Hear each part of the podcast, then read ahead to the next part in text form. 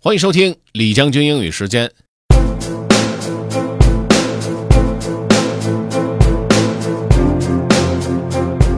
今天和大家分享一篇小说的节选吧。这篇小说呢是一部科幻作品，是关于未来的宇宙的。人类呢已经分布在很多不同的星球上。那个时候的人类政府呢，利用呃一个基于一种新的学科叫做 psychohistory，它的软件和算法来做决定。听上去呢还比较炫酷，呃，似乎各种重要的决定是可以避免被主观情绪所影响的。我准备为大家朗读的这一段呢，是描述一艘飞船刚到目的地的时候的情景。Let's get started. Have fun. Foundation by Isaac Asimov. 2. The ship landed in a medley of noises. There was the far off hiss of the atmosphere cutting and sliding past the metal of the ship. There was the steady drone of the conditioner fighting the heat of friction and the slower rumble of the engines enforcing deceleration. There was the human sound of men and women gathering in debarkation rooms, and the grin of hoists lifting baggage, mail, and freight to the long axis of the ship, from which they would later moved along to the unloading platform. Gaal felt the slight jar that indicated the ship no longer had an independent motion of its own ship's gravity had been given way to planetary gravity for hours.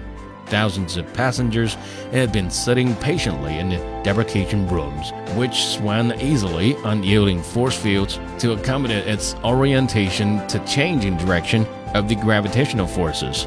Now they were crawling down curving ramps to the large yawning blocks. Gaal's baggage was minor.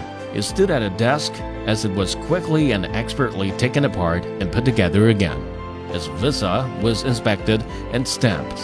He himself paid no attention. This was Trantor. The air seemed a little thicker here, the gravity a bit greater than on his home planet of Synnax. But he would get used to that. He wondered if he would get used to immensity.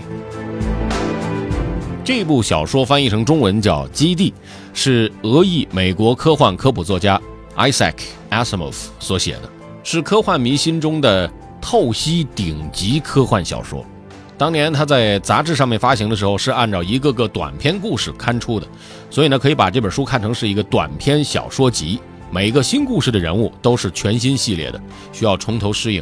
作者 Isaac Asimov 生于一九二零年一月二号。一九九二年四月六号去世。他曾经获得代表科幻界最高荣誉的雨果奖和星云终身成就大师奖。感兴趣的朋友可以去把他的作品翻来看一看。